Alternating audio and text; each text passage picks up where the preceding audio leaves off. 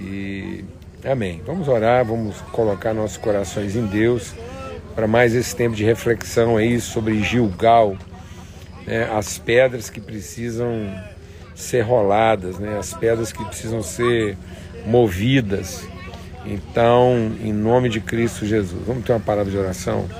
Pai, muito obrigado pelo teu amor, obrigado pela tua graça, obrigado pela virtude do Senhor derramada sobre nós, espírito de sabedoria e de revelação, para que nossos olhos sejam iluminados no discernimento daquilo que são as riquezas da nossa vocação em Cristo Jesus, meu Pai. Obrigado mesmo, obrigado por esse tempo, obrigado por sermos família, obrigado por sermos os teus filhos, obrigado porque o Senhor é quem nos coloca ao redor dessa mesa para comungar virtude e para exercitar fé. Nós saímos aqui, ó Pai, todos os dias desse encontro, confortados, consolados, animados, encorajados naquilo que é o propósito e o desígnio eterno do Senhor para a nossa vida, Pai no nome de Cristo Jesus, o Senhor. Amém e amém. Graças a Deus. Amém, amados? Então tá ótimo. Então eu quero ler com vocês o texto que está lá em Lucas, né, no capítulo 24. Lucas 24 diz assim, a partir do versículo 1. A gente está compartilhando aqui né, sobre esse revolver de Deus. Então, o Gilgal de Deus. Esse Gilgal diz respeito a, a pedras que são roladas, né? Ou, ou os obstáculos que são removidos, aquilo que Deus nos desafia e quer rolar na nossa vida para abrir caminho, espaço para aquilo que é o propósito de Deus é, para a nossa vida, aquilo que Ele planejou na eternidade para nós. Então, a partir do verso primeiro aqui em Lucas 24, diz assim: E no primeiro dia da semana, muito de madrugada, ainda bem cedo, foram elas ao sepulcro levando as especiarias que tinham preparado e acharam uma pedra do sepulcro removida, revolvida, revirada. E entrando, não acharam o corpo de Jesus.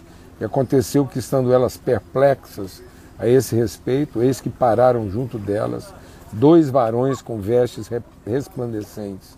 Estando elas muito atemorizadas e abaixando o rosto para o chão, eles lhe disseram: Por que buscais entre os vivos? Por que buscais aquele que vive entre os mortos? Por que buscais entre os mortos aquele que vive? Não está aqui, mas ressuscitou. Lembrai-vos como vos falou, estando ainda na Galiléia, dizendo: Convém que o filho do homem seja entregue nas mãos de homens pecadores e seja crucificado e ao terceiro dia ressuscite. E lembraram-se das suas palavras. Aleluia, graças a Deus. Então, a gente compartilhou dentro desse revolver de Deus, né, desse, desse movimento de remoção, de reviração, de revolução daquilo que pode estar impedindo, obstaculando a vontade de Deus nós falamos primeiramente da pedra da iniquidade, a pedra do direito individual, a pedra do isolamento, a pedra da solidão, a pedra da não comunhão. E nós vimos que essa pedra teve que ser revolvida. Deus diz: olha, o dia que vocês retomarem entre vocês a aliança, o pacto, o compromisso, o dia que vocês renovarem entre si os sinais né, da sua aliança, do seu pacto, do compromisso. É Deus dizendo: Eu levantei vocês para ser povo. É, então, a bênção na nossa vida não é de caráter individual, mas é de caráter relacional. E essa pedra da iniquidade teve que ser removida. Jesus diz: é por se multiplicar a iniquidade, é por se multiplicar o senso do direito, da propriedade, do controle, que o amor está se esfriando de quase todos os corações. Depois ontem a gente compartilhou sobre a pedra da incredulidade. É outra pedra que a gente que tem que revirá-la, né? Então chegando lá na, na, sepultura de Lázaro, Jesus diz: removam a pedra. Então é, foi a partir de um compromisso, a partir de uma disposição, a partir de uma proatividade, a partir de uma resposta a uma orientação de Deus essa pedra foi removida. E então essas pedras que a gente falou da iniquidade, da incredulidade, são pedras que nós é que vamos ter que, que rolar. E hoje a gente quer falar de uma pedra que só Deus pode rolar. Então é interessante que quando as mulheres, movidas do seu senso de conformidade, às vezes nós estamos vivendo um, um processo de conformidade. Né? Então, ontem a gente falou sobre é, é, os defuntos que a gente não quer mexer. E, e hoje eu quero falar sobre os defuntos que a gente quer perfumar. Vou repetir. Lázaro era um defunto que as pessoas não queriam mexer. E Deus diz: não, removam a pedra. E chamou Lázaro para fora. Agora, Jesus é um defunto que a gente quer perfumar. Então, tem certas coisas na nossa vida que a gente não quer tocar, porque entende que quanto mais mexe, mais fede. Né? Agora, tem certas coisas que a gente guarda como relíquia, que são coisas mal resolvidas, que são frustrações, mas a gente mantém como um relicário do passado e aquilo só ocupa o nosso tempo, aquilo só ocupa nosso esforço. Então, aquelas mulheres movidas de um senso de conformidade, elas tinham preparado especiarias e perfumes para perfumar o defunto. Então, a incredulidade pode fazer com que a gente não queira mexer no defunto. E a conformidade pode fazer com que a gente queira perfumar o defunto. E nesse sentido, Deus quer mover a pedra da impossibilidade. Para que a gente possa ser liberto da conformidade, Deus vai mover a pedra das impossibilidades. Porque às vezes a gente é, é transforma certas promessas de Deus, a gente transforma é, algumas palavras de Deus numa coisa mais com cara de relíquia do que com cara de virtude. Elas estão lá, a gente lembra, a gente cuida, mas na verdade elas perderam para nós a eficácia. Então é o que o anjo está dizendo para as mulheres. Quando vocês não se lembram o que ele falou, então às vezes essa essa lembrança, esse essa predisposição à conformidade faz com que a gente não viva o mundo das impossibilidades, aquilo que para nós é impossível. A palavra de Deus diz: aquilo que para o homem é possível, é possível a Deus, porque para Deus tudo é possível. Então, essa pedra é Deus que tem que mover na nossa vida. Quando as mulheres chegaram pensando uma coisa, preparadas para uma realidade, predispostas a uma circunstância, elas encontraram a pedra já removida. Então Deus está movendo a pedra das nossas impossibilidades para nos apresentar realidades que estavam prometidas, mas que nós não estamos desfrutando por conta da nossa comodidade. Então, é, o Pai, como Pai, está movendo na nossa vida. Ele está permitindo situações que muitas vezes nos desapontam, nos desafiam, nos enchem de perplexidade. Aquelas mulheres estavam perplexas com tudo. Tavam, é, é sempre um mundo de perplexidade, é sempre surpresa. A gente tem surpresa com as coisas ruins e tem surpresa com as coisas boas. A mesma perplexidade que aquelas mulheres tinham é, na morte de Jesus, agora é a mesma perplexidade que elas têm é, na ressurreição. Então, às vezes, a gente pensa que é impossível Deus de, de permitir certos problemas na nossa vida. E porque a gente pensa que é impossível Deus permitir certos problemas, a gente depois acaba se conformando a uma realidade, porque a gente acha que também é impossível Deus é, nos libertar daquilo e tratar aquilo de uma maneira é, ainda não vista. Essa era a realidade de Jó. Jó estava perplexo com tudo de atrapalhado que aconteceu na vida dele, por isso também havia uma certa perplexidade no sentido de achar que não ia acontecer nada. E Deus vem então para Jó e move na vida de Jó, assim como moveu na vida daquelas mulheres e moveu também na vida dos discípulos a pedra da impossibilidade. Não há impossíveis para Deus. Não há impossíveis para Deus. E muitas vezes nós estamos querendo restringir Deus ao universo das nossas possibilidades e não de ser guindados, levados, arrastados por Deus ao universo das nossas impossibilidades. O que é impossível aos homens é possível a Deus.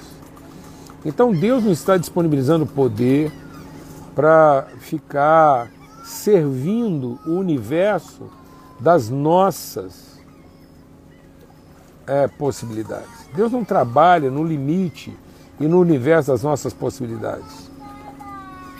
Deus trabalha no universo das nossas impossibilidades. Por isso ele move essa pedra. Quando elas chegaram lá, a pedra da conformidade, a pedra das possibilidades estava rolada. Deus rolou a pedra da conformidade. A pedra da conformidade faz com que a gente é, perfume defunto, assim como a pedra da incredulidade faz a gente é, se desesperar. A incredulidade faz a gente perder a esperança. E a conformidade faz a gente adotar uma rotina de ritos que transformam em relíquia aquilo que deveria ser inspiração para a nossa vida.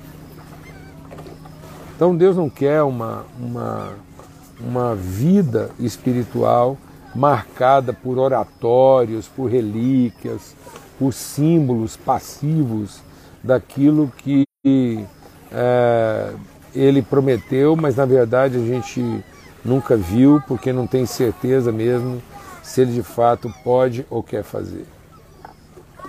E agora Deus vem romper, mover, rolar essa pedra das nossas impossibilidades para que a gente possa trazer à memória aquilo que são as promessas dele para a nossa vida. Ele prometeu, ele certamente há de cumprir.